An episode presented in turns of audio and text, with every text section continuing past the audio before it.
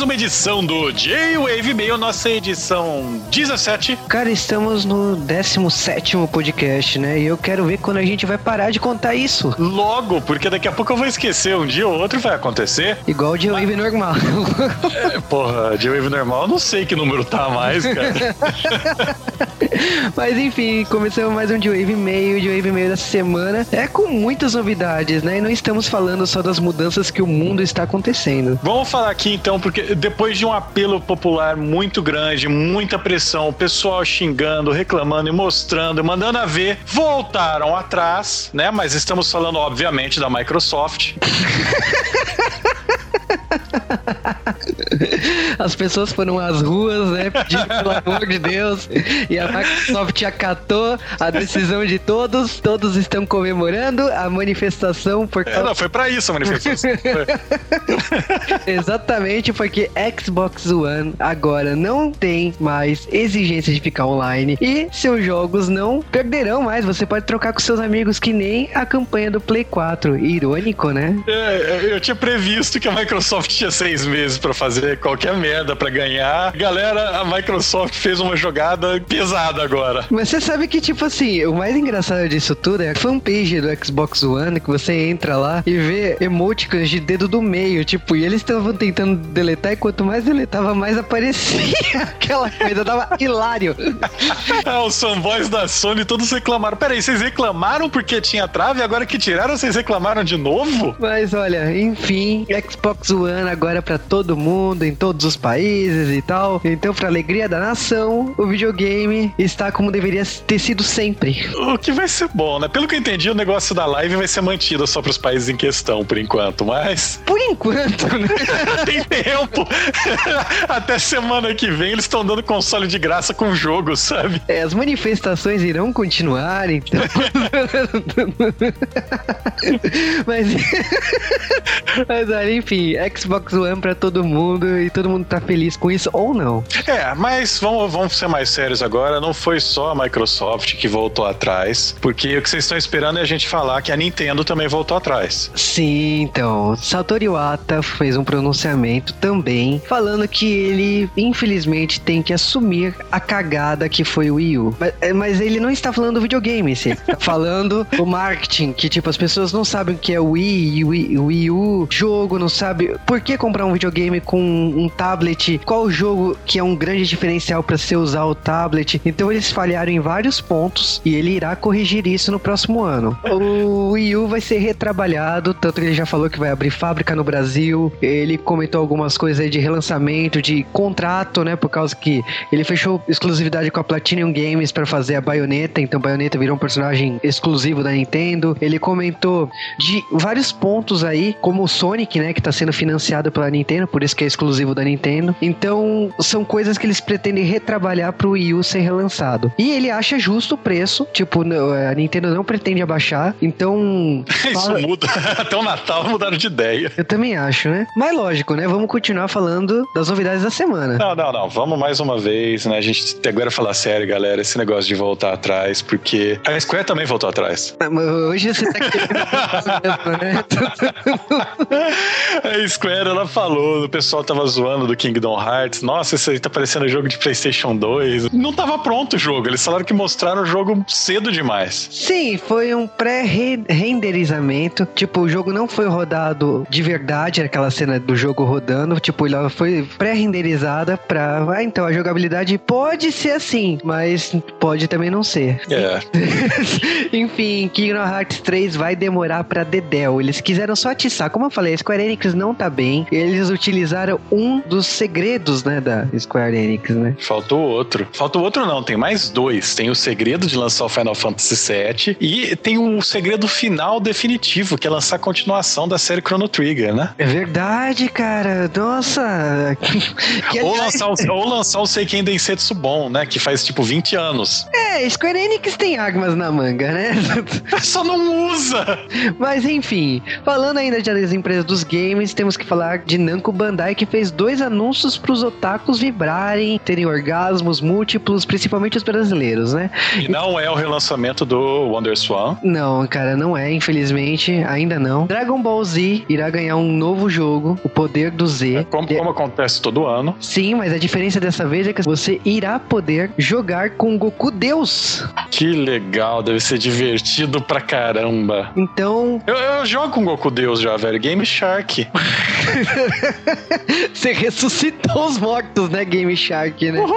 Mas enfim, o Goku Deus está aí com seu cabelo vermelho, ignorando a saga GT, como todo mundo gosta. E é isso, cara. Tipo, Viva filme de merda! esse filme tá vindo pro Brasil também, eu quero ver como vai ser isso. Mas olha, Os jogos de luta de Dragon Ball Z costumam ser bons. sim. E sabe quem mais que tem jogo de luta que costuma ser bom? Se você falar Cavaleiro Zodíaco, eu vou embora. Street Fighter, cara. Ah, tá, tá, tá. Pô, por que, que eu falei Cavaleiro do Zodíaco? Vai tomar no cu, cara. Se bem que Cavaleiro do Zodíaco, o último jogo de Cavaleiro do Zodíaco relevante era o jogo do Dragon Ball, né? Era um Budokai com Cavaleiros de Ouro que eu não ligo. É, e falando de Cavaleiro Zodíaco, é exatamente isso. Cavaleiro Zodíaco está voltando com um novo jogo das 12 casas até Saga Hades. E tem mais. Porque tem que ter mais, logicamente. Por que não? E o mais é que terão os Cavaleiros de Lost Canvas e terão os Cavaleiros de Ômega. Isso daí vai lançar para? PlayStation 3 e, bom, igual Dragon Ball, mas no caso de Dragon Ball será um cosplay, né? Então será sairá pra O cosplay foi ótimo. é, que rodará no PlayStation 3 no PS Vita. No caso de Cavaleiros do Zodíaco, como não é uma franquia tão grande assim, então sairá só para PlayStation 3. Então é isso daí, galera. Se vocês querem fazer as suas compras finais para se despedirem do PlayStation 3, aí estão dois excelentes jogos que vocês deveriam pular.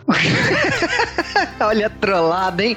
Mas enfim. Não, não, não. Cansei de falar de videogame, tá ligado? Porque esse negócio de Cavaleiro do Zodíaco. Senti um gostinho, né, amargo na boca. É, não, pô, a gente tá com um podcast aqui pra lançar e não vamos, a gente tá enrolando até o morte, mas. Sim, bom. Ah, falando em morte, cara, olha só que ligação horrível. Falando em morte, finalmente foi confirmado o namoradinho da morte nos cinemas em Vingadores 2. Eu não acredito que você fez referência. Estamos falando do Darkseid roxo, vulgo Thanos, que é muito melhor que o Darkseid. Sim, e ele, olha, ele não só irá aparecer ali, como ele também irá dar as caras em Os Guardiões da Galáxia. Então, tipo, já se espera que Guardiões da Galáxia seja quase um prequel de Vingadores 2. Eu, eu quero que vocês voltem no J-Wave que eu comentei de Guardiões da Galáxia, que eu falei que o vilão ia ser o Thanos. Só pra falar. Mas, é, o Joss Whedon ele tava soltando todas essa semana, né? Ah, cara, falando dele, tipo, ele decide assim, ah, vamos falar de todo mundo, da concorrência do meu filme, por que não? Ele comentou de Superman, que ele não assistiu, mas ele tá com uma curiosidade muito grande, e ele explicou que ele não só ele quer ver, como ele quer entender que se tem alguma ideia que tem alguma semelhança com Vingadores 2, porque ele falou que é normal às vezes ter semelhança nas ideias aí, então vamos ver se Superman tem alguma ideia que ele poderia usar ou não em Vingadores 2. Já sobre X-Men, ele falou assim: ah, cara, se o cara quer usar o Mercúrio, use, não tô nem aí. Eu vou usar, eu vou usar de outra maneira, não estou com ciúmes e nem, nem vou provocar mimimi na internet. Mas continuando falando de cinema, Robert Downey Jr. assinou que ele é o Homem de Ferro por mais dois filmes. Ironicamente, nenhum Homem de Ferro nessa história, então significa que Homem de Ferro 3 seja o último. Eu acho que ainda tem tempo, né? Sim, mas o contrato dele é com Vingadores 2 e 3. E eu acho que ainda tem tempo de uma nova, de um novo Homem de Ferro. Tem muitas histórias legais na franquia Homem de Ferro. Como eu gostei do final do 3 e gostei do rumo que a franquia levou, eu acho que tá bom parar por aqui. Diferente dos outros filmes que eu achava que era bom parar na metade, sabe? Mas Aliás, em falando em filme que você tem que parar pela metade, falando naquela coisa chamada X-Men, essa semana apareceu fotos do Wolverine vestindo o traje dos anos 70. Parabéns, Wolverine. O Wolverine eu acho incrível que o poder dele é. Quanto mais no passado é o filme, mais velho ele tá, né?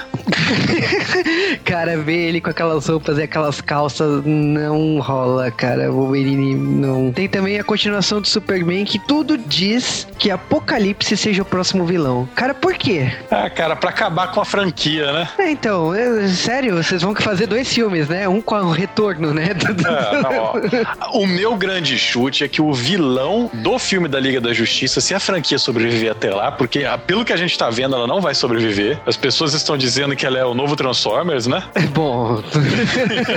Ao meu ver, eles vão querer fazer uma história com o Darkseid, que é a única maneira deles integrarem todos esses personagens facilmente.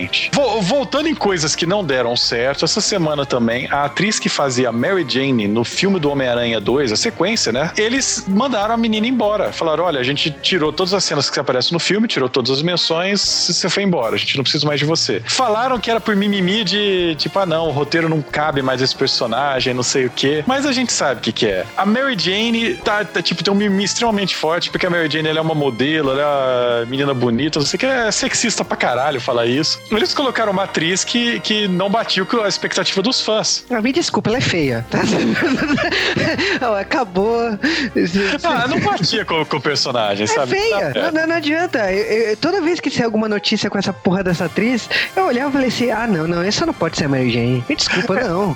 Eles tiraram ela e já estão para contratar uma nova, né? Falaram que ela não ia estar mais no filme, mudaram de ideia, talvez esteja de volta como atriz nova. É, então, porque a Sony confirmou que não só está fazendo Homem-Aranha 2, mas está fazendo 3 e 4.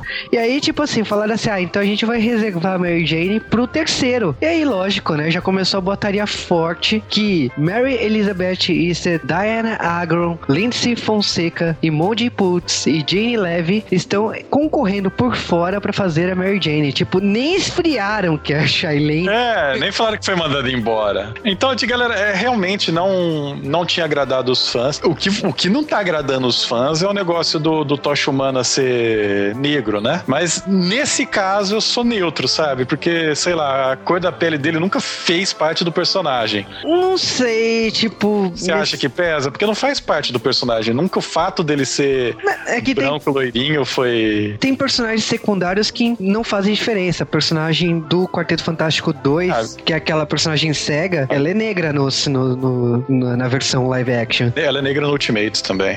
E tem também o, o melhor amigo do Clark em Smallville, que é negro, tipo, no, na versão da série, e nos quadrinhos ele é branco. Então, tipo, tem personagens que não faz diferença, tem outros personagens que, tipo assim, é a mesma coisa. Ah, quer, quer ver uma coisa que ficaria pesado? O Luke Cage branco. Isso me ofenderia. Mas é igual o Homem-Aranha do universo Ultimate, que preenche todas as cotas de Power Rangers. É, mas nesse caso ele é um personagem novo, né? Ele não é o Peter Parker. Então, para mim não faz diferença. Personagem novo faz o que você quiser, né? Pelo, desde que seja bom o gibi, para mim tá valendo o que for. Exatamente. Porque as pessoas reclamam quando modificam personagens antigos, né? Sim, mas aí, tipo assim, a gente tá entrando numa polêmica que, por exemplo.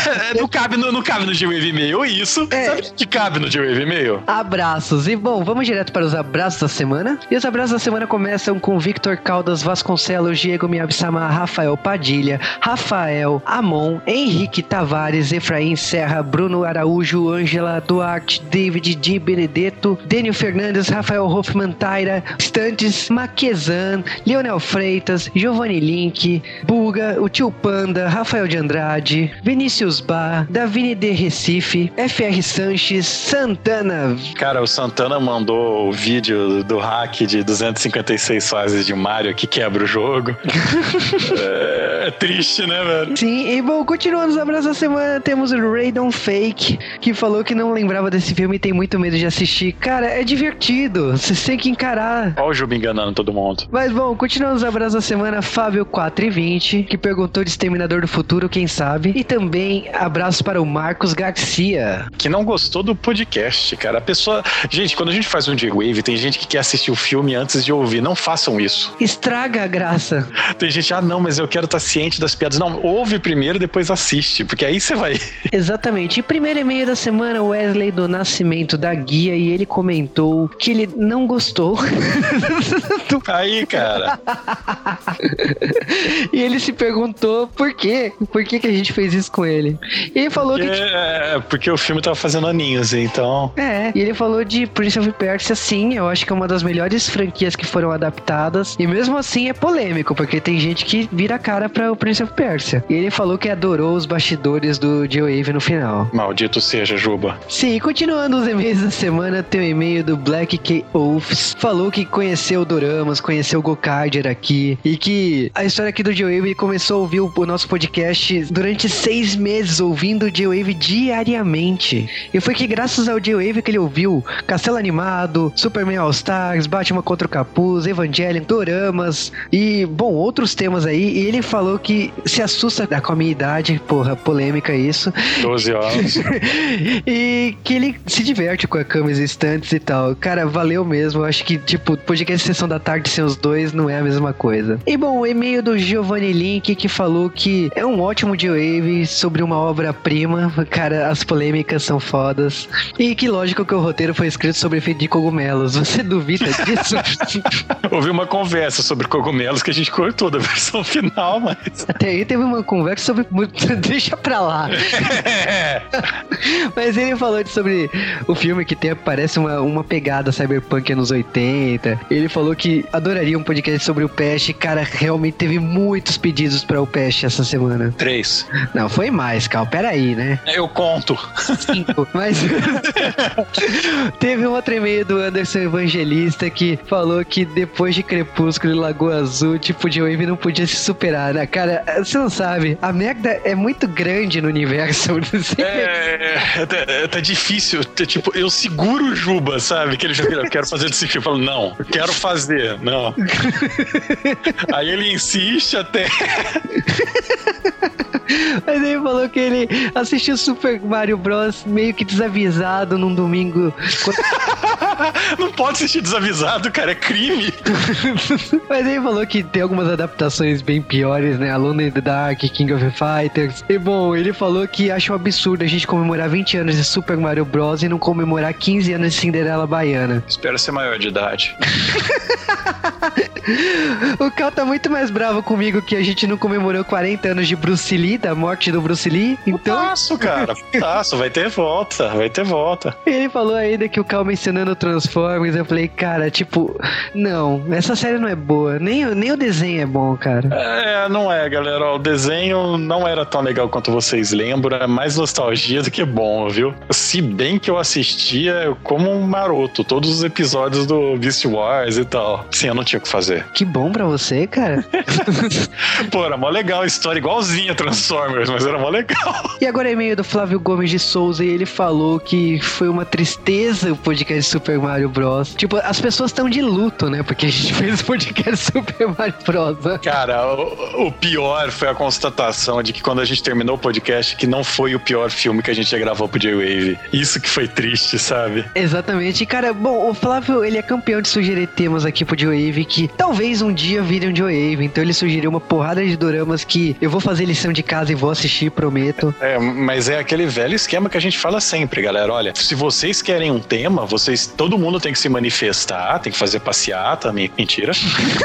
Cara, não vem com essa, não. De repente, passeata não, não. na minha casa aqui, não, não. E vocês têm que arrumar mais gente pra ouvir J-Wave que quer esses temas também. Não adianta falar, ah, mas eu não tenho amigo, eu moro na roça, não sei o quê, porque eu moro na roça, tá? Então, é, se virem, vocês têm mídia social, vocês conseguem trazer mais ouvinte pro J-Wave que querem isso. É muito fácil. Sim, façam eventos de protesto do J-Wave. façam manifestações. Não, não, não, não façam isso não. O Flávio ainda sugeriu o Keko de Kinayotoko, que eu adoro esse dorama. Tipo, eu espero um dia ter alguém para gravar podcast sobre esse, essa série. É muito boa. Que é o homem que não conseguia se casar. É hilário demais. Mas ele sugeriu ainda, falou de Kimi todo que, falou que como conheceu doramas que foi com a Aline, que é a adaptação das tirinhas que passava na Globo. Cara, bem estranha a sua conexão com doramas. Eu me surpreendi. Mas, bom, lógico que temos o e-mail da semana. E o e-mail da semana só pode ser da Ana Lúcia Joaninha Trekker. Começa se ela já comentou que eu zoei, né? Que eu transformei o trailer dela em um curta-metragem, então ela não é uma boa moça para fazer trailers, mas. e ela comentou que a música do Joe May, ela sempre precisa citar Banana Split, que ela sempre esquece nos e-mails. E, é, tipo, Banana Split, é, eu assistia quando passava na Cartoon Network. Eu assistia, já quis fazer podcast disso, ainda bem que o Juba não deixou. ah, só pra sujar seu nome, então. Eu não faço tema ruim.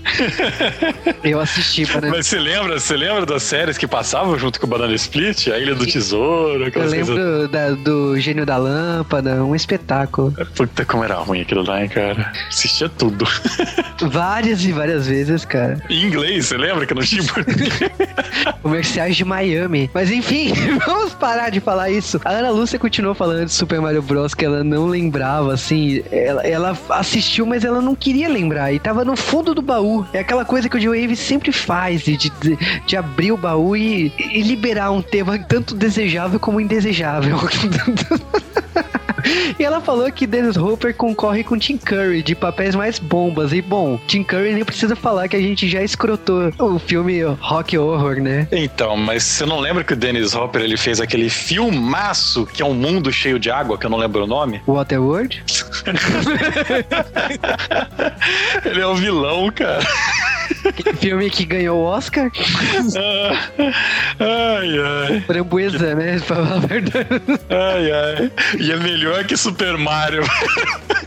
Ai, deixa pra lá. Mas enfim, ela ainda zoou Mario Mario, Luigi Mario. Essa é a piada que ficou pra sempre, que até o Shigeru Miyamoto teve que responder essa birosca. E lógico que ela também comentou sobre Star Trek, que ela ficou meio putaça, né? Que ela tentou se isolar do mundo inteiro e, e se, acabou se surpreendendo, né? Com o vilão, né? Ela, acho que ela não se tocou do nosso spoiler. É, é ela não se tocou. Ela deve ter, quando eu falei que você deu spoiler, ela parou de ouvir, sabe? Mas, bom, tem um... Não, não, dá spoiler, galera. É o Darth Vader, pronto. Falei pra todo mundo. É, porque o diretor é o mesmo de Star Wars, então por que não, né? Por que não? Mas, aí, o e-mail do Ícaro Mello que falou que teve uma, uma conversa muito estranha com o Stunts sobre contagem de seres de vida, vamos dizer assim. Mas ele falou de Super Mario Bros. que é muito legal e tal, que ele lembra da sessão da tarde. E que tem filmes, né, que ele assistiu na TV a cabo e que provavelmente vão virar de Wave um dia como um príncipe em Nova York. É, cara, o, o Mavi e Stunts. Qualquer filme do, do Ed Murphy eles querem fazer. Aí grava a porcaria do Menino Dourado e muda de ideia, né? É, talvez não seja tão bom.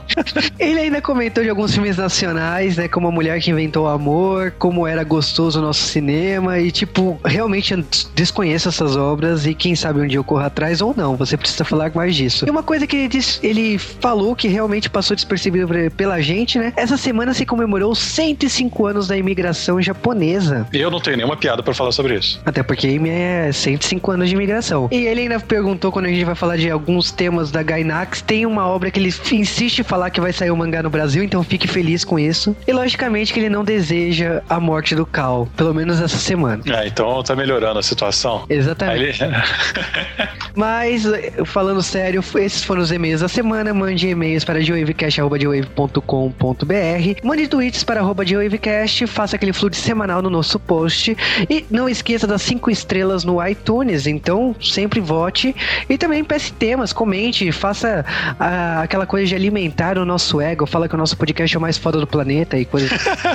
o que vocês têm que fazer mesmo é parar de ser passivão, espalhar o J-Wave, faça flood em rede social, nem que você não tenha seguidor no Twitter e no Facebook, faz mamãe ouvir, espalhem e divulguem o J-Wave. Aliás, falando em mamãe, tem várias mamães que ouviram o J-Wave, cara. Mamães, tias, avós, tá, tá bonita a coisa. Cal, aproveitando que é uma coisa que a gente não faz tempo aqui no J-Wave, qual é a sua sugestão da semana? Olha só, um ataque surpresa surpresa do Juba sobre sugestão da semana. Essa semana eu sugiro que vocês vão atrás de um RPG que vai estar o link aí porque ele é de graça. Infelizmente ele é em inglês. O nome desse jogo é Fate Core. Ele é uma versão mais apurada mais recente e moderna de um RPG que eu já falei aqui que é o Espírito do Século. É um RPG genérico que permite que você jogue basicamente qualquer coisa, só que ele é focado em história e não no que o seu personagem faz ou deixa de fazer. As mecânicas dele são diferentes dos sistemas normais que você tem uma ficha cheia de número nesse, além dessa ficha cheia de número, mas só que mais simplificada, você tem aspectos que são características definidoras do seu personagem. Por exemplo, você escreve lá que o seu personagem é forte ou seu personagem é o maior atleta do mundo, sempre que isso foi relevante pro jogo, você ganha um bônus ou um redutor. Então, vamos atrás desse RPG, é um RPG excelente, ele é um dos RPGs que mais tem crescido nos Estados Unidos e ele tem em português no Brasil uma versão, mas vão atrás dessa versão em inglês. E você, Juba, o que você recomenda essa semana? E essa semana eu tenho duas sugestões. A primeira é o Grande Gatsby, que é com o Leonardo DiCaprio. É fantástica a direção de arte desse filme. A história já é o quarto remake, é quase uma Lagoa Azul em termos de remake, mas é fantástica a trilha sonora de usar música antiga com o novo. É, é um diretor que, tipo, já fez isso antes nas obras anteriores dele, então recomendo. Assista em 3D, assista em 2D, mas assista. A outra sugestão é um jogo que tira nota 10 no mundo inteiro, que é The Last of Us, que estou jogando e, tipo, não dá para parar de jogar. A história é muito,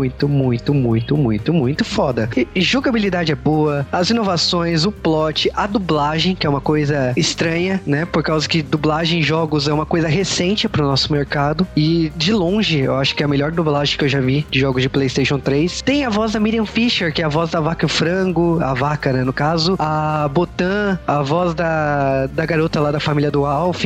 Tipo, é uma voz muito consagrada e ela faz o papel da quase protagonista do jogo. Então é muito divertido jogar dublado com vozes tão nostálgicas. Recomendado. Se você não comprou The Last of Us, vai agora. E eu consegui ficar 30 segundos sem falar que é um simulador de Ellen Page. Depois dessa brincadeira infeliz do Cal, o Dia Wave meio dessa semana se despede. Aliás, simulador de Ellen Page e Russell Crowe, pelo que eu tava vendo, mas vou ficar quieto e vou embora. e até semana que vem.